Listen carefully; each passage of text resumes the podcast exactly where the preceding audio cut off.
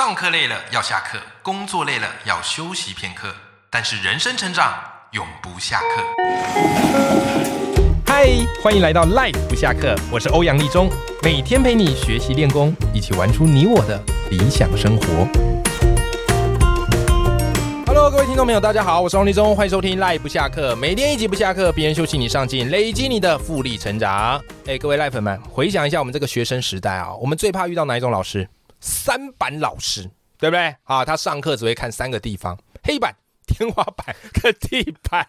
你有没有遇过？一定有啦，对不对？哈，那后来啊，慢慢这个简报比较兴盛，比较流行。哎，我们想说，那慢慢可能这个三板老师应该会比较少一点点。哎，但是我们又惊吓到了，为什么呢？因为这时候出现更多哪一种类的老师，就是只会听着简报荧幕。啊，然后一字不漏，哦，照念的读稿老师，甚至学生自己在报告上也常常会这样，好吧？那么到底怎么样的简报表达才是有效，而且是可以打动听众的？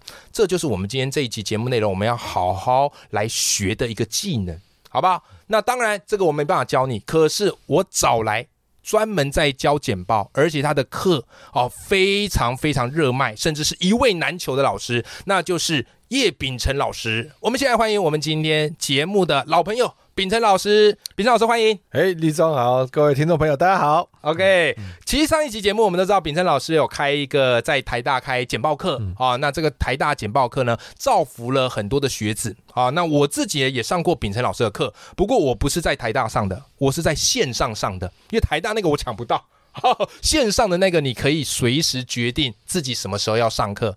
那秉承老师，其实你在做这个简报课的时候，有一个东西很重要，就是你在简报必修课里有提到哈，我们简报要有一些策略跟逻辑。对，其实我觉得简报最难的是开场。因为开场大家都很期待你要讲什么，对不对？而结果发现啊，你开场呢好像也不怎么样啊，注意力就跑掉一半。嗯，你后面要力挽狂澜就会比较难一点点。对对对。所以我就很纳闷，就是哎，关于简报的开场有没有一些小诀窍可以跟我们听众朋友分享一下？很多人简报确实像刚才立中在提到说，很多人在开场这件事情很可惜，就是。没做好，对，没做好。那其实开场里面有很多要注意的事情啊。但我我今天就跟他分享一段，好，因为其实但还有很多大家可以在课程里面可以看得到。对，那我谈一个大家比较少听过的，好，就是说，其实我自己在大学教已经教了，开始当初就开始教，已经教了二十二三年了。哦，可是我现在每学期的第一堂课，嗯，每学期开课，然后第一堂课我都还是会上完课会。常会伤到胃痉挛和胃很痛哦，然后我我就有一次在简报跟学员讲这件事情，啊，我的学员就觉得说啊，老师你胡乱呢，你已经教书教了二十几年了，哪哪还会怎么上课第一堂课紧张到胃痛骗笑？我就说真的，那我就跟他讲说为什么？我跟他分享一个故事，就是说我那时候二零零五年拿到博士学位，回到台大教书。然后那个时候呢，因为我念博士念了五年，当兵当了两年，我所以我离开校园已经离开了七年。对，所以我那时候对校园就哎离开校园七年之后，现在的那个时候的新的大学生到底是什么样子？嗯，我其实不是很了解。嗯，所以当我在决定说我这学期的课的人设是什么，我用什么面貌去面对他们的时候，我后来想说，算了，还是不要冒险，我就还是比较严肃。正经的上课这样子哈，然后我就前面三堂课就是我很认真、很严肃的上课啊。过了三个礼拜后，我就觉得，哎，我好像对这学比较熟悉、比较了解。我决定我第四个礼拜要掀开我的真面目了，哦，要解放了。对然后，到我第四个礼拜讲课讲到一讲到某个地方，我突然讲出一句很幽默的话，哦，那个不是我自我感觉良好，是真的很幽默的话。然后我一讲出来，我就已经要。期待就是台下应该是哇大哈哈大笑的，是就没想到台下一片冷冰冰，哎，完全鸦雀无声。然后就我就看到那个学生两两之间用眼睛在面面相觑，用眼睛问着对方说：“哎，他他刚才是在讲笑话吗？我 我们可以笑吗？”哦，然后我我就想说下一句话，我就引擎再给他吹下去，再讲一个更好笑的话。嗯，结果还是一样，全班都是冷冰冰。我只看到有有好几个人头低低的，然后就是虽然都没有笑，但是。肩膀一直在抽动这样子，然后接下来十几个礼拜，不管我再怎么努力，再怎么认，怎么哦都没有用，全班都是这样冷冰冰。嗯，然后这件事情在我心中造成一个很大的阴影，就有创伤，你知道？所以这是为什么我每学习第一堂课我就很紧张。那你知道为什么他会这个样子？就是其实道理很简单，嗯，就是但是很多听众很多人在做简报没有想过这里，就是。其实因为我前面那三个礼拜，我上课就很认真、很严肃嘛，嗯，所以学生已经对我的人设，就是他们认为我的人设就是一个很严肃的老师。哦，当一个很严肃的老师，如果讲一个不该笑的话，但你这边笑的花枝乱颤，嗯，这是很可怕。对对，所以就没有人敢冒那个险。所以第四个礼拜，不管我讲什么再怎么好笑话，没有人要冒那个险。啊啊！所以这个我就是要教会大家一个道理：当你的人设一开始定了以后，嗯，你后面要再翻转，你的听众对你的看法很困难。哦，所以一个学期十八周的课，十八周课前面三周我的人设就被定了，对不对？那一个演讲三十分钟的 talk，嗯，多久时间听众就把你人设定了？搞不好前三分钟，就前面三分钟。嗯，所以这就为什么开场，我觉得开场很多人忽略，很多人就说啊，开场要讲结论，要讲什么，要吸引大家注意，这个当然都是很不错的。而且我发现很多人最常见看的就是先自我介绍。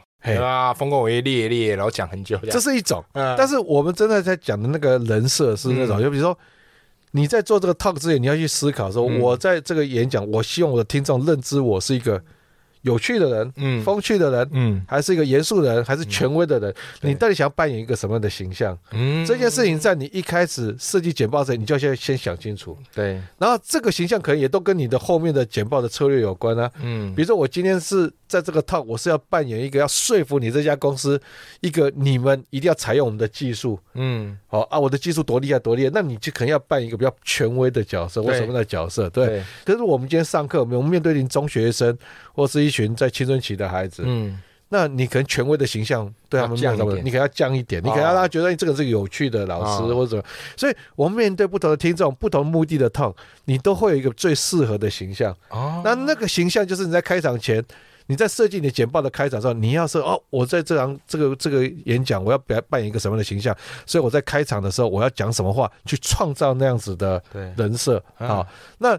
比如说，我今天都要一个权威的形象话，我开场讲的话都要一副很屌的样子 啊，人家可能一开场一分钟，人家觉得哎，这个人好像是蛮屌的，你知道意思？那他就会哎把你当做一个比较有权威的形象。是。那很多人演讲之所以失败，就是你心中给自己设定的人设，嗯，跟你开场传递出来那个样子，嗯嗯，是有落差的，嗯，那以至于。你可能想要扮一个风趣的人，嗯，可是听众认为你是个严肃的人的话，嗯，那完蛋了。接下来这个演讲，你所有的，因为听众对你的人认知的人设跟你自己的人设是不一样，是吧？嗯，你所有设定的梗啊段子，你都得不到你预期的反应。对对，好啊，这就是很大的问题。所以，所以为什么我在美学界第一堂课很重要？就是我我我要让他们觉得我是一个很容易亲近，然后有趣风趣的老师。嗯，那我就必须要在第一堂课给他这种。感受啊，嗯，好啊啊！我后来但就做的蛮成功的，但是 但就也会有一些问题的，就是当后来学习当中，我在讲一些很重要人生的道理的时候，然后学生就自己在那边一直笑得很开心，段子，我就看我说老师在跟你讲这么重要人生道理，在笑个屁呀！啊，但但这个总比你想要他笑他不笑的好。对呀，对啦，所以开场我想说，立中说可不可以分享一个一个给大家？就说我觉得这个是大家以前比较少听的，就说开场那三分钟。怎么样在那三分钟建立听众对你认知是这个人设，嗯，跟你想要的人设是一致的，这个很重要。嗯，嗯，我觉得这个对我来说非常的有启发，因为很多人可能一开始想说，哎呀，开场先多介绍一下自己啊，反正后面呢，哎，慢慢跟听众熟了，啊，他们就会知道，哎，我真正样子，但来不及了，哎，来不及，你不要期待反转呐，你一开始就要先去设定好。啊，那听众顺理成章就会接受你所设定的这样的一个形象，好，所以这是秉承老师分享很重要的一招。那再顺着这个话题，我们就聊到这个简报课。那秉承老师，你的这个简报必修课，好，线上课程我都看完了。我发现看你课很神奇哦。我曾经写一篇文章，就是在聊秉承老师你这篇简报课。我说看你的课跟我看其他讲师的课最大不一样的地方在什么嘞？看你的课很像在追剧，因为你知道我自己也做线上课程，我们很容易一面对镜头，我们就会进入到。讲师的那种道貌岸然的模样，跟我们平常在聊天不太一样。可是我发现，哎，其实你在线上课，跟你现在在我们实体现场录影的时候，哎，其实你的口语化是差不多的哦，非常的接地气。所以你在线上课里面也特别提到，就是简报除了我们做 PPT 之外，最重要是你要会讲，对，你要会表达。很多人把 PPT 做的很漂亮。啊，但是问题是自己都不会讲，嗯那就很可惜。就听众只会拍 PPT，但完全不记得你是谁，嗯那换谁来讲都一样，嗯对不对？所以其实你在课程里也有谈到一些可以打动听众的方法，嗯能不能跟我们分享其中一招，就关于这个简报表达如何打动听众？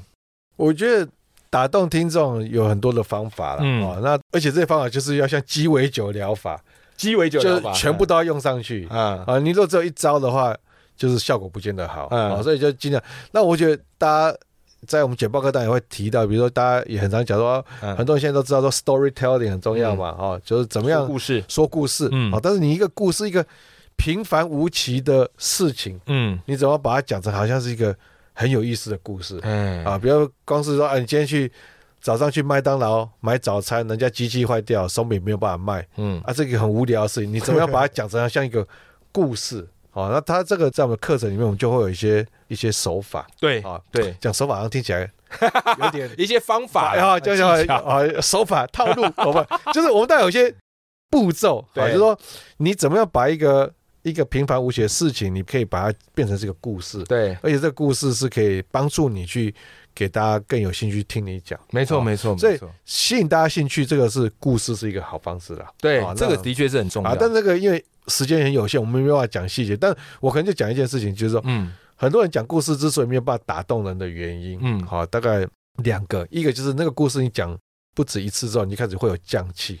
嗯。啊啊，降气就是我常常在讲嘛，就是说大家如果听到一个很好笑的笑，你看了一个很好笑的笑话，然后你就很兴奋的跟你朋友讲，嗯。你通常讲第几次的时候是最成功的。通常是第一次，因为就是哎、我看到一个很好笑的笑话，哎、我好想，哎、我就好想跟立中讲，嗯迫不及待的哦，我跟你讲，啊，因为那个那个快要讲到那个笑话的爆点的时候，啊那个那个兴奋的神情看跃然纸上，啊就在你跃然脸上，就在你脸上就就是你那个兴奋的心情会传递的。搞不好人家不是觉得你笑话好笑，是看你的表情。对对对对对，被你感染了。对对对。可是你这个笑话如果讲到第十次、嗯第二十次，嗯你讲到那个快要到爆点的时候，你还会有那个兴奋的心情吗？哦其实你就没有了，所以你那个那个就是降气。对，所以讲故事或讲笑话都一样，就是这事情就我们最害怕的就是降气。嗯啊，你有降气的话，你就打不动不了听众。没错，然后另外，我觉得在讲故事，有的为什么有人故事讲的会让你很能够进入那个情境，嗯。有的那故事你就听了就觉得很无聊。嗯。我觉得一个很大的差别可以分享给大家，就是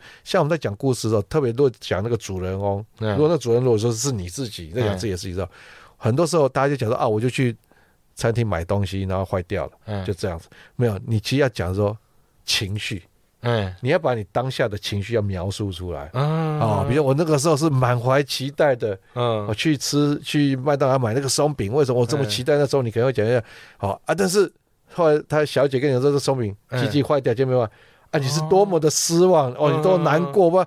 那种情绪的描写是很多人在讲故事的时候没有去讲的，嗯。所以他如果只讲一个事实，讲一个 fact 啊，我就去买机买买松饼啊，松饼机器坏掉，这个陈述是没有办法打动人的。对对对，所以另外一个我觉得可以分享给大家，就是如果你要讲一个成功的故事，我们那个 SOP 里面有五个面向啦，对。但我其中一个面向，我觉得是很多人比较常忽略，我想跟大家分享，就是情绪的描写。对啊，情绪的描述，这个是一个讲一个成功的故事，而且是可以打动人家啊，能够感染人家来听你讲的。对。啊，所以不要有降气，然后你讲故事的时候要把情绪，主人翁的情绪要做这个相当的描述，这件事我觉得很重要。你的简报课很文学耶，我刚刚以为 我刚刚以为我在听文学课，但我觉得这真的是很重要，因为很多人都把简报当成是一个技，好，但我觉得你的课已经让简报变成是一种道。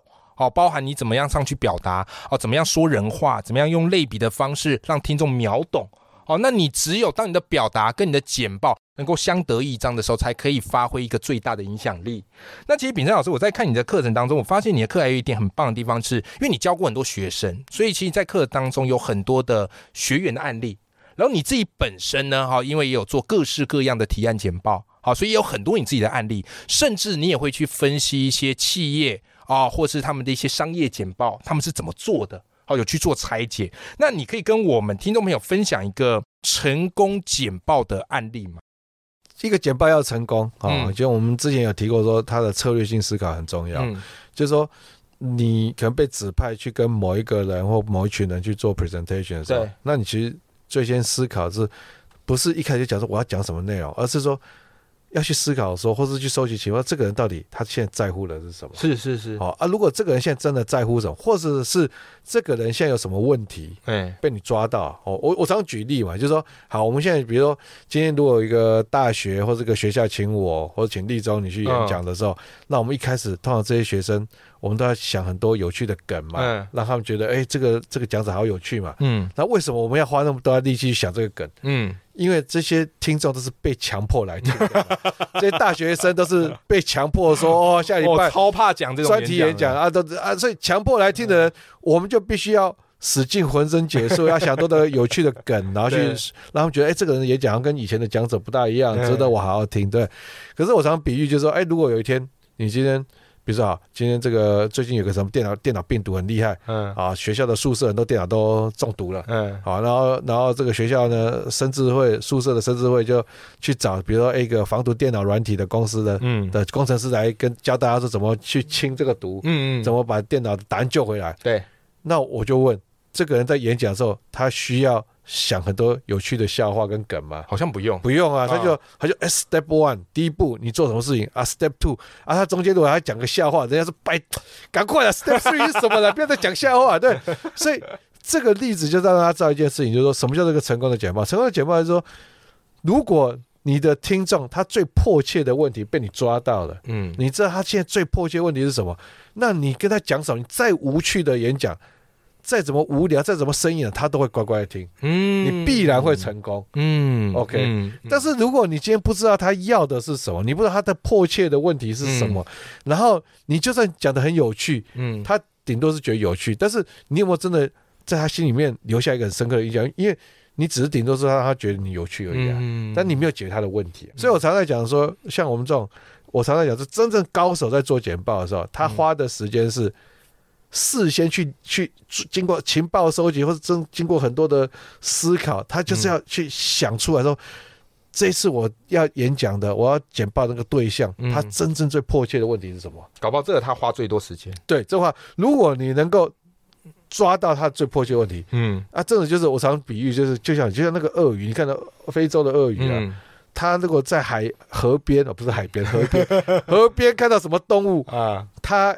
要他都怎么样？他都是咬着它，嗯把它拖到河里面去。嗯对，然后在河里面，那你这个羊啊，或者什么羚羊，再怎么跑，怎么跳，在那个河里面，那个鳄鱼的主场，嗯，在那里面，你就是完全没有办法呼吸，你就对跟人家宰割嘛，没错，对不对？所以我们其实我觉得高手就是这样，就像鳄鱼一样，嗯你要把对手把对方拉到你的主场。啊啊，那你立于不败之地，那你立于不败之地就是什么叫做你的作用？就是对对方问题的所在，就是你的主场。是你要懂得领域展开啦。对对对对好，哎，我觉得这个东西是非常非常关键的。那你有兴趣的话，因为我自己已经看过秉承老师的简报课了，好，其实里面还有很多的商业的案例，好，包含苹果公司啊，他们是怎么去做简报的。好，怎么跟消费者去传达讯息的？我觉得非常非常的精彩。好，那我今天邀请到的是秉承老师，那他有开设一门线上课程，叫做叶秉承的简报必修课。好，我也是学员之一。好，所以今天邀请老师来跟大家聊聊一些简报制作心法。那最后，我想问秉承老师，这堂简报必修线上课啊，它适合什么样的人来学习呢？其实这个这是个好问题，嗯，因为来修我的课的人有高中生，对，好，比如高中生他。因为可，比如他在他在推甄啊，哦申请大学或很多的，他都要能够把自己的过去做的一些事情，能够很有条理的陈述嘛，哦对不对？好，所以也有高中生。